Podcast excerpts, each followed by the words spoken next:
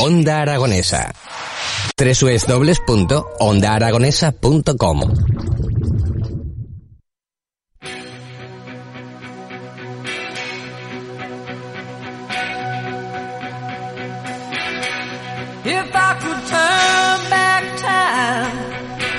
Las 9 y 31 minutos de la mañana y continuamos en las mañanas de Onda Aragonesa. Ya tenemos a nuestro siguiente invitado aquí en nuestro estudio.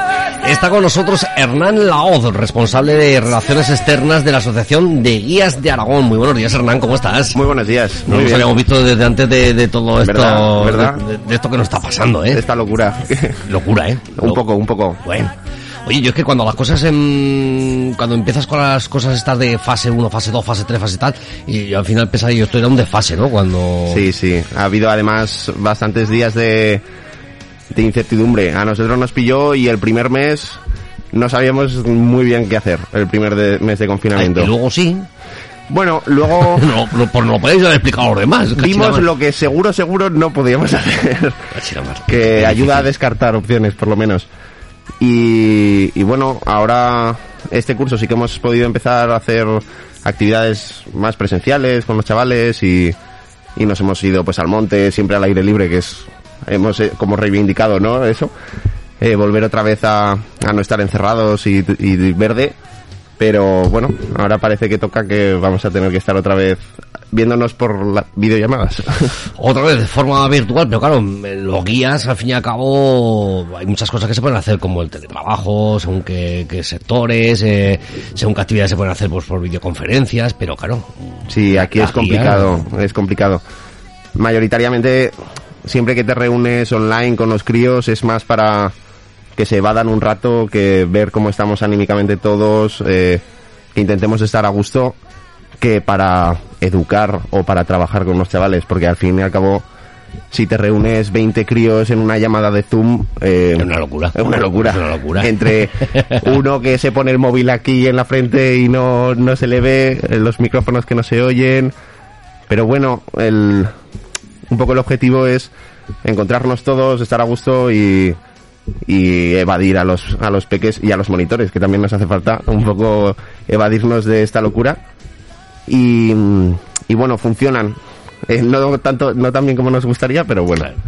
Hombre, es que no, evidentemente no tiene nada que ver la, la parte presencial, Nada, la nada. parte ya solamente por, por el calor humano, ¿no? Es decir, que, Claro. esa parte de, de tenerlos cerquita, sobre todo los peques, que, que Claro, además es, es algo importante porque ahora los, los críos eso no lo pueden disfrutar ni, ni en los coles ni, ni en casa porque ya están hartos de ver a sus papás y a sus mamás lo que quieren es estar con sus amigos, que las amistades en la infancia y la adolescencia son realmente importantes y Muy te ayudan pues a desarrollarte como individuo y estas cosas. Y jo, llevan un año los pobres que Sí, la verdad es que, bueno, aparte de que viene un año un poquito, pues eso, a modo de castigo, que parece que se han portado muy mal y se les está castigando duramente, pero realmente están siendo unos grandes héroes, es decir, eh, entendieron el encierro de estar en casa, pues medianamente bien, es decir, porque ellos han sido los que sí que no han salido de casa en ningún momento, porque los padres, madres más o menos, eh, hemos tenido la flexibilidad o hemos tenido que ir a nuestras labores de trabajo, o hemos tenido que ir a hacer algún según qué cosas,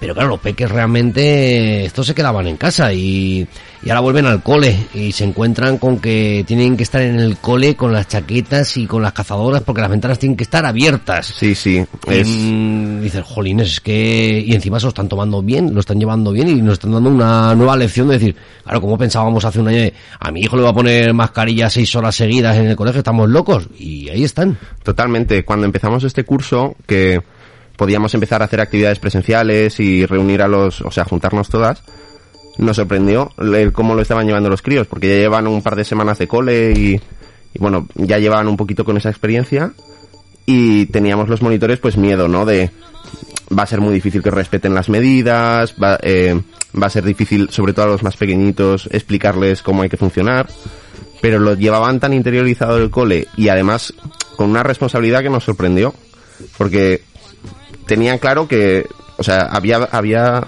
pequeñajos que venían y te decían, mira, yo me apetece mucho jugar, pero voy a tener mucho cuidado por, por mis abuelos o por mis padres. Y, jolín, no te esperas esa, ese tipo de responsabilidad de un mocoso o una mocosa de, de nueve años.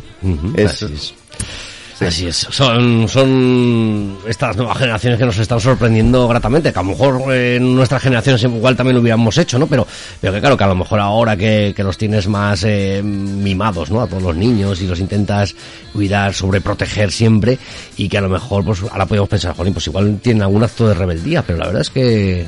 No, la verdad es que... ejemplo. Sí, eh, es importante también tomar esto como aprendizaje de que la infancia, la adolescencia y la juventud eh, son capaces, somos capaces y, muchas veces eh, es, se demuestra así de tener una responsabilidad grande y de, de ayudar a que las cosas vayan un poquito mejor y porque los propios peques además de esta responsabilidad siempre son los que animan y somos los que somos más adultos los que estamos más alicaídos o más más grises pero es, los pequeñajos no y y es hay que tomar esto un poco como ejemplo para no sobreproteger tanto o para dar más autonomía, que es lo que necesitamos los, bueno, lo que necesitan los más pequeños para que aprendan mejor.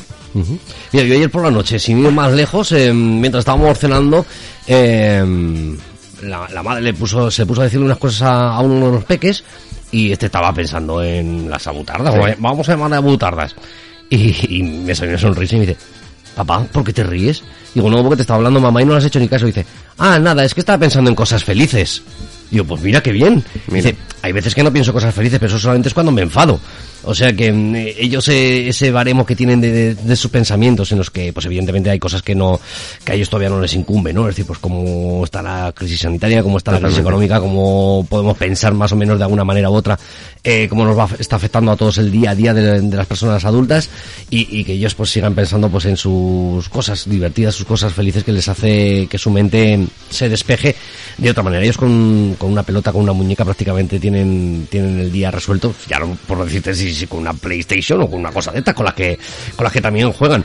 Pero que también es cierto que, que estos niños necesitan salir, necesitan estar en la calle, necesitan divertirse. Totalmente. Y sí, o sea, tanto la actividad física como el, el salir de, de, tu habitación o del cole, porque ahora mismo es su vida, ¿no? Ir, estar en casa, hacer los deberes, ir al cole y ver a sus amigos un poco como pueden. Pero hay que intentar... ¿Te está gustando este episodio? Hazte fan desde el botón Apoyar del podcast de Nivos.